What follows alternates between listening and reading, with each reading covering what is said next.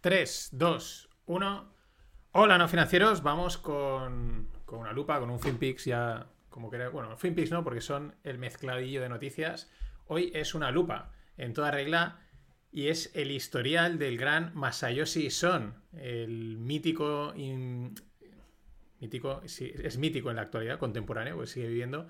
Eh, inversor desde SoftBank y ese Vision Fund, ¿no? que en, este, en los últimos años pues, ha sido muy popular en muchos titulares por sus super inversiones en diferentes empresas, sobre todo de tecnologías, y también por, por los fracasos, pero que ahora veremos que, claro, mm, si te centras solo en una, pues parece un fracaso, pero lo de siempre, ¿no? Hay que ver eh, el portfolio completo, ¿no?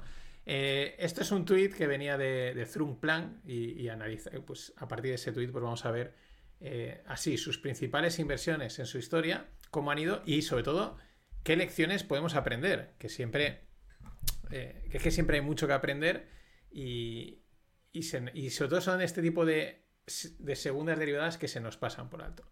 Vamos al lío. Eh, él a mediados de los 90, ¿no? Empieza, o cuando quizás se da a conocer, mediados de los 90, invierte 1,7 billions en más de 100 empresas de Internet. Esto incluye, por ejemplo, una participación de aproximadamente un 30% en Yahoo, por unos 100 millones de dólares, ¿vale? Eh, aquí podemos hacer los números y pues 1.700 millones entre billions. O sea, 1.700 millones o 1,7 billions entre 100 empresas, pues eso, sale unos 100, 200 millones por empresa, ¿no? Eh, más o menos, eh, igual en alguna estaría más, ¿no? O quizás había un follow-on de estos que se dice, es que luego haces una primera participación y más adelante en otra ronda vuelves a entrar. Pero bueno, él mete 1,7 billions en más de 100 empresas de Internet en los años 90. Siguiente hito, año 2000. Eh, el portfolio vale 78 billions. Ha multiplicado, ahora lo veremos, por bastante. Y, claro, coincide con el punto máximo de la burbuja.com. ¿eh? Y incluso llegó a ser la persona más rica del mundo durante tres días, por delante de Bill Gates. Ahí es nada, el, el gran Masayoshi Son. Estalla la burbuja y Masayoshi pierde el 99% de su riqueza, que se dice pronto, 99% de su riqueza. En 2000, eh, pero nada, él vuelve otra vez, ¿no? Invierte 20 millones de dólares en Alibaba por un 34% y eh, pues eso acaba valiendo 72 billones. Bueno, acaba, él acaba ganando 72 billones, ¿no? O sea, una auténtica brutalidad, ¿no? de 20 millones con M a 72 billones con B. Eh, posteriormente, ¿no? Recientemente, eh, pierde 14 billions en WeWork. Llega a tener el 5% eh, aproximadamente de, Nvidia, pero lo vende todo por 3,6 billions en 2019. Esa participación de 3,6 billions hoy en día, con la locura que hay en Nvidia, en Nvidia valdría 90 billions, que se dice pronto, casi es un por 30, ¿no? Y ya él habría multiplicado por bastante.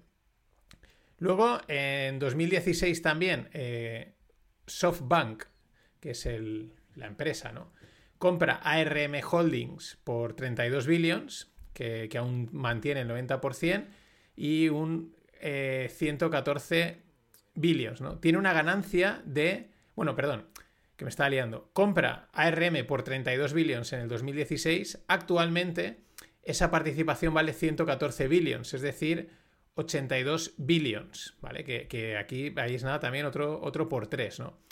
Y finalmente, pues según acorde a la participación que tiene, la propiedad que tiene de SoftBank y en otros vehículos de inversión, se estima que su patrimonio personal es de unos 15 billions, que se dice también pronto, ¿no? Aquí hablamos de billions como quien habla de Coca-Cola o lo que sea, ¿no? Una auténtica barbaridad. Pero vamos a ver las lecciones, ¿no? O sea, ¿qué podemos aprender? Porque aquí hay, más de lo que parece. Eh, si le damos un poquito más, si desgranamos un poquito la información, si nos olvidamos un poco de billions, billions y billions, y si multiplica o no multiplica, ¿no? Aquí hay muchísima información, es casi una lección de inversión en el mundo startup, ¿no? Sobre todo en empresas tecnológicas, que son empresas con alto riesgo, pero alto potencial, ¿no?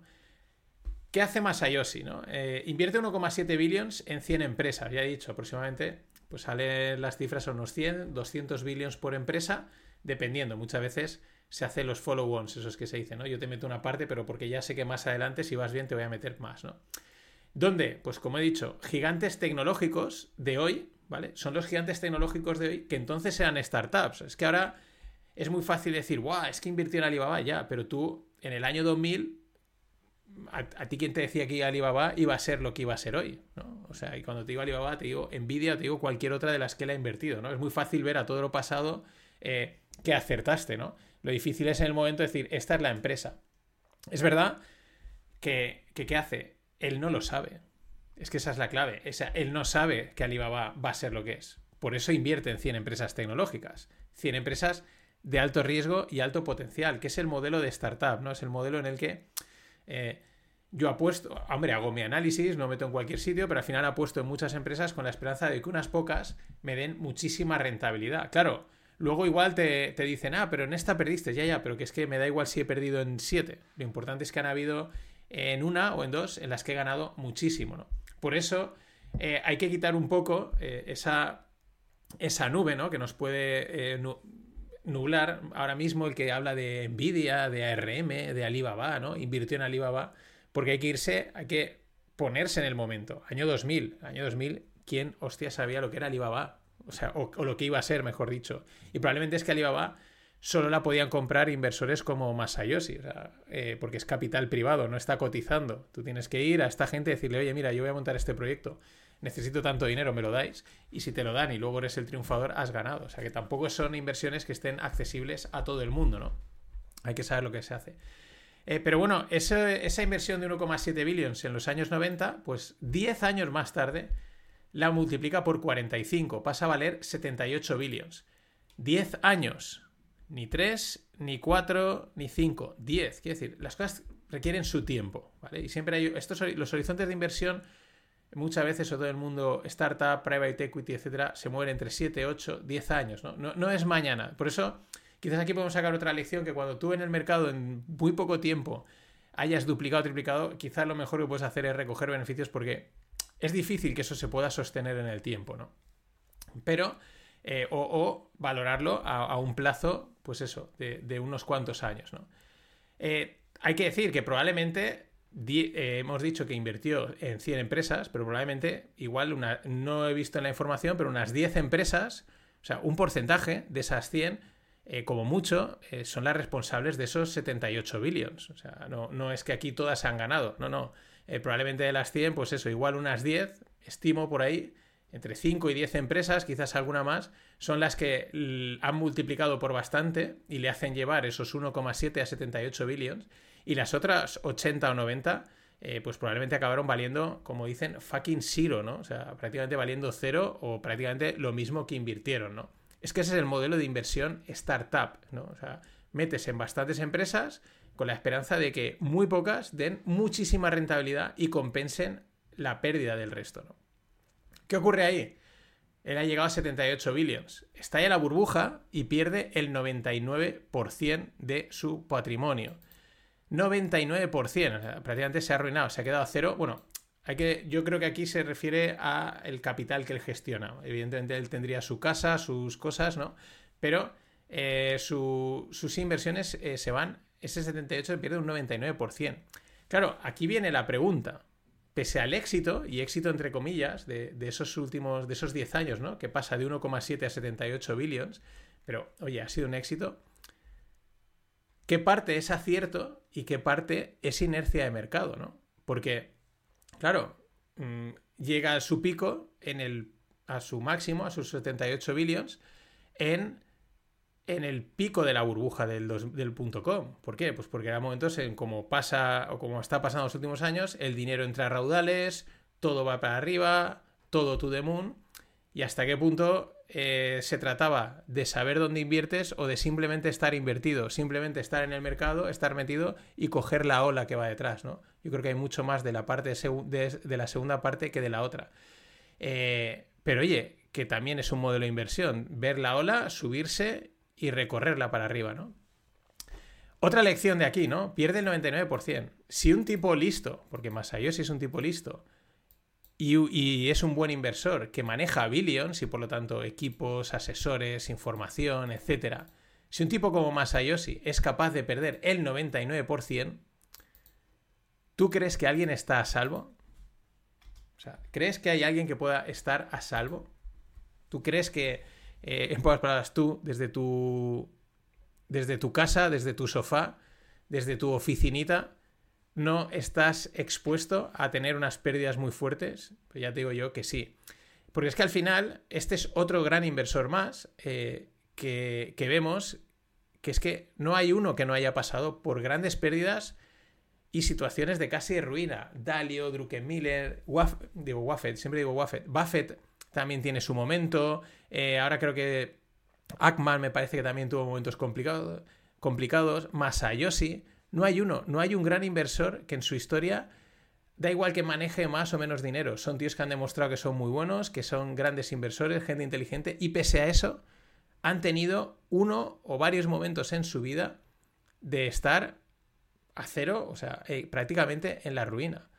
Entonces, ¿cuál es la lección? Pues que si a ti eso no te ha pasado, y hablo de ruina, no tienes que quedarte en la calle, sino en tu portfolio de inversiones, en tus inversiones. Si a ti eso no te ha pasado hasta ahora, piensa que lo más probable, las probabilidades son altísimas, por no decir casi seguras, es que tarde o pronto te suceda.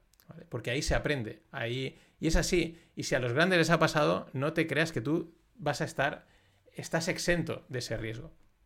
Bueno, siguiendo con las pérdidas, ¿no? Pese a la pérdida, eh, porque pierde el 99% en el año 2000, él repite el modelo, ¿vale? Porque yo entiendo que es el que conoce, él, sabe que ese es el modelo, el, el, de, ¿vale? Yo invierto en un montón de empresas de tecnología con potencial, sé que unas van a perder, pero otras ganarán. Y repite el modelo, por eso en el 2000, pese a haber perdido el 99%, vuelve a invertir en tecnológicas que no eran nada. Aquí viene el ejemplo de Alibaba, donde mete 20 millones 20 millones con M que acaban siendo 72 billones con B. Además, pues en Nvidia, bueno, más tarde, ¿no? No, no en el 2000, pero lo, recientemente, en los últimos años, en Nvidia, en ARM e incluso la famosa, que es de la que más se, llega a hablar, WeWork, ¿no? La startup esta cadena de eh, ¿no? En este último, por ejemplo, WeWork pierde 14 billions. Pero es que ya hemos visto que Masayoshi sabe perfectamente a qué juega. Y entonces le da igual tener 20 perdedoras mientras tenga una o dos super ganadoras. Eh, dicho de otra forma, él se puede permitir palmar los 14 billions. Cuenta con que si no es WeWork, será otra y será otra. Cuenta que la mayoría de las empresas en las que invierte, porque ese es el modelo, startup, tecnología, etcétera, alto riesgo, alto potencial, eh, es el modelo. Cuenta con que va a parar. Y lo que para él son 14 billions, pues para otros inversores serán 140 eh, millones o 14 millones o 1.400 euros, ¿vale? Depende de cada uno de la proporción. Pero, pero ese es el modelo, lo tiene claro, lo repites. Tiene como, yo diría, swing investing, ¿no? O sea, entra, le sube mucho el patrimonio, le vuelve a caer, le vuelve a subir y al final en esas subidas y bajadas él ha hecho su dinero, ¿no? Y otra lección para los del largo plazo, que está ahí también. Eh, Masayoshi llega a tener un 5% de Nvidia que vende por 3,6 billions en 2019. Hoy esa participación de 3,6 billions valdría 90 billions. Fijaros, prácticamente no por 30, pero un por 20 y pico, que en dos años habría multiplicado. Esto también nos da una idea de lo que está pasando en Nvidia, ¿no? Pero sobre todo es que parece fácil aguantar una posición muy ganadora mucho tiempo, ¿no? Es muy fácil decir, ah, yo hubiese comprado aquí y, y hasta, hasta aquí hubiese aguantado. Eso parece muy fácil, lo dice sobre el papel, pero no lo es. Y como ejemplos de estos hay un montón. Eh, porque lo más probable es que te salgas antes de tiempo. O sea, si tú has entrado en una empresa, has acertado y está ya subiendo y estás ganando pasta, es muy probable que digas, ostras, que aquí ya he ganado. Te entre, te entre cierta ansia por materializar esa pérdida. Te entre cierta ansia en perder eh, lo que, ese gran éxito que tienes ahí y que estás, digamos, a un clic de materializarlo, ¿no? Eh, quizás habría otra razón para que eh, Masayoshi vendiese, pero la lección es la misma, ¿no? O sea, es muy fácil sobre el papel decir voy a estar invirtiendo siempre, yo aguantaré hasta el final, etc. Es muy fácil. Luego, tanto en la, cuando el mercado va mal como cuando el mercado va muy bien, es muy, muy complicado. Y aquí os hablo en primera persona. Yo compré Nvidias a 18 dólares y vendí a 36. ¿Por qué? Pues porque llegaba Trump, eh, se comentaba que le iba a poner problemas al sector tecnológico, había dudas en ese momento con las elecciones y dije, me salgo y espero a que se aclare un poco el tema y vuelvo a entrar. ¿Y qué pasa? Que empezó a pegar saltos y luego no vuelves a subirte porque da vértigo, porque ves que sube de una manera que da vértigo y eso que has conseguido duplicar tu inversión. Así que, sí, imagina haber aguantado hasta hoy. Ya, imagina. Lo mismo dirá Masayoshi. Imagina que yo esos 3,6 billions no los vendo y los aguanto hasta hoy. Tendría 90. Hay que imaginar, porque otra cosa es difícil. Esto es lo duro. Las inversiones no son nada fáciles, incluso cuando aciertas. Buen fin de...